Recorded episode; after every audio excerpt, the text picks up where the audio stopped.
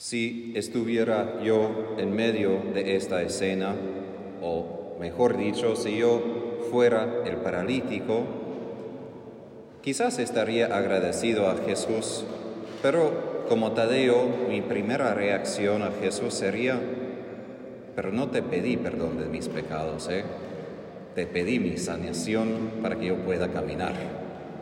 No que yo estaría enojado que perdone mis pecados, pero esto es una experiencia muchas veces en la oración que vengo a Jesús por un asunto diciendo que eso es lo que necesito, por favor ayúdame en esto. Después como que Jesús no había escuchado nada de lo que había dicho, dice, ok, esto es lo que te hago y lo que tienes que hacer. Yo como repito, pero mira, eso no es lo que pedí exactamente, gracias, pero escuchaste bien. Digo esto porque muchas veces Jesús no contesta directamente ni da una respuesta concreta a lo que habíamos dicho al primer instante, porque Él ve más allá de nuestra necesidad superficial y da una respuesta a lo que más necesitamos. ¿Cuántas veces me he quejado a Jesús sobre muchas situaciones que paso? Y al fin de cuentas, él me responde, pero Tadeo, necesitas confiar, necesitas crecer en fe y confianza. Y yo, como digo, ok, pero no estaba quejándome de mí mismo, mi falta de fe, estaba quejándome de otras personas. Esto es el problema. Y así Jesús en el Evangelio muchas veces viene para salvar a las personas que acuden a Él por varias razones, razones humanas, con necesidades humanas, pero parte de su enseñanza, de su pedagogía, es llevarnos a entender lo que de verdad necesitamos para ser liberados. Esto se encuentra aún más en el Evangelio de San Juan, donde él pone frente de nosotros lo que en inglés se llama irony, ironía en español no traduce, pero como una paradoja, que la mujer pide a Jesús, por ejemplo, la samaritana, claro, yo quisiera tener esta agua, no quiero volver a este pozo cada día. Y Jesús, hablando de otro tipo de agua, no simplemente un agua que no permite que tenga sed física otra vez. Entonces, ¿a qué voy? Se puede llevar a Jesús muchas dificultades, se puede presentar muchos problemas, son problemas verdaderos, hay que resolverlos. Y Jesús, al fin del Evangelio, hasta le da a este hombre la capacidad de caminar. Pero el camino para llegar ahí no es lo que esperamos. Especialmente hoy en día vivimos en una cultura muy pragmática, muy práctica. Esto es el problema, entonces resolvémoslo y así vamos a vivir mejor en un mundo más científico. Pero en el mundo espiritual muchas veces el camino no es tan directo. Y suena quizás muy obvio decir que el problema más difícil en nuestra vida es el pecado, pero cada vez en mi propia vida me doy cuenta de que todo el resto en mi vida aun un sufrimiento muy pesado, es algo muy leve comparado con el asunto del pecado.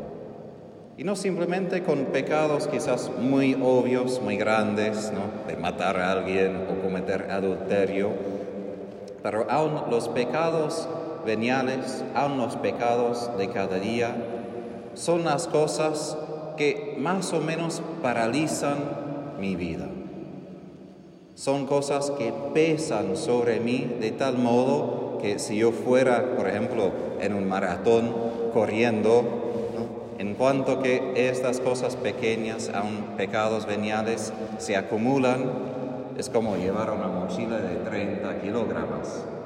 Bueno, yo quizás soy capaz de correr un maratón, pero con 30 kilogramos sobre mis espaldas, dudo.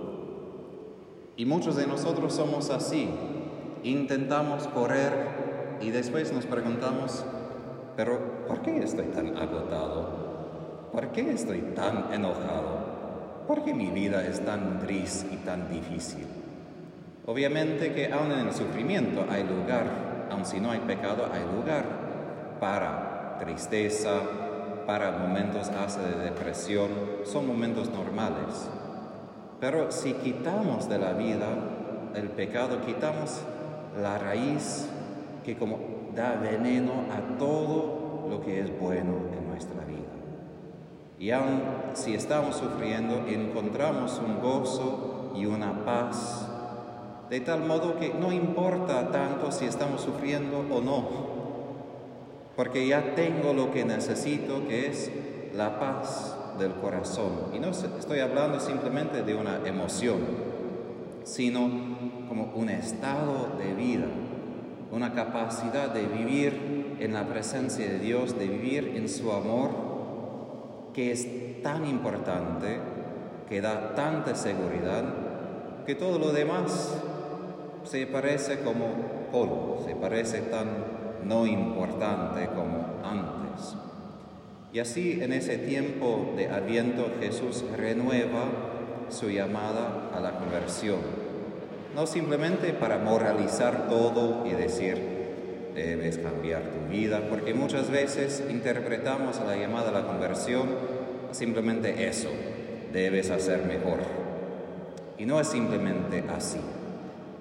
Dios quiere liberarnos en la totalidad de nuestra vida, pero como buen médico, Él no quiere sanar síntomas.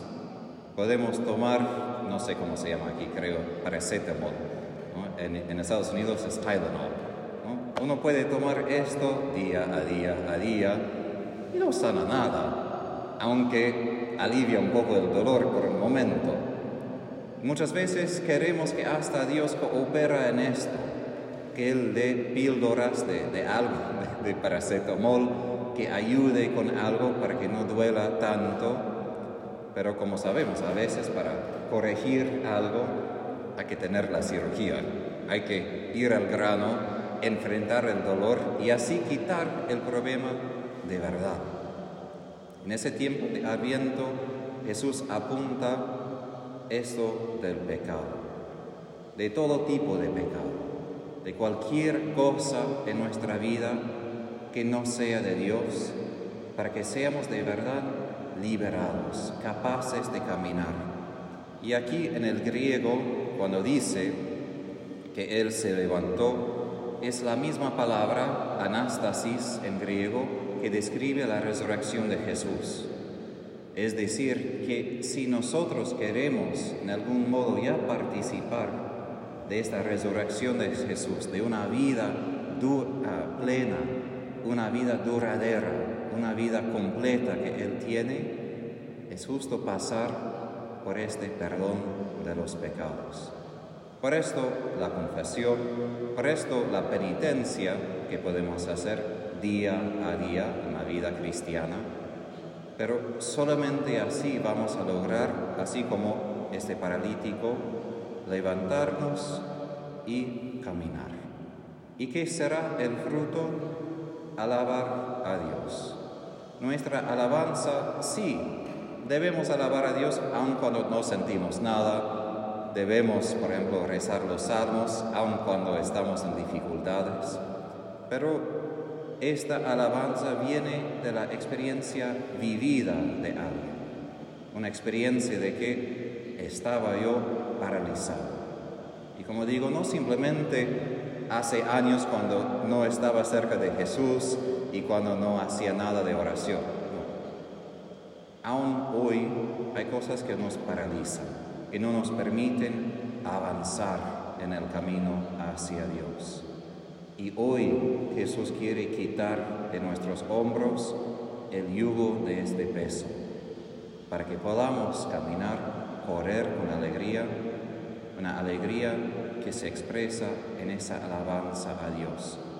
Y no simplemente una alabanza verbal, pero una alabanza de todo nuestro estilo de vida una alegría que se expresa en cómo tratamos a los demás, como no simplemente los amamos, por ejemplo, en su dificultad y prestamos atención, pero que compartimos este gozo. Y aquí termino. Gozo en este mundo es un producto muy importante, si puedo usar esa idea. Es un producto muy raro. Hay falsificaciones de gozo, hay maneras de buscar gozo terrenal, drogas, alcohol, pero este mundo tiene una necesidad de gozo auténtico. Y nuestro servicio en algún sentido con Jesús es proclamar el año de júbilo, un año de regocijo, porque Dios nos visita, nos perdona, nos sana, nos hace levantar a una vida nueva hoy.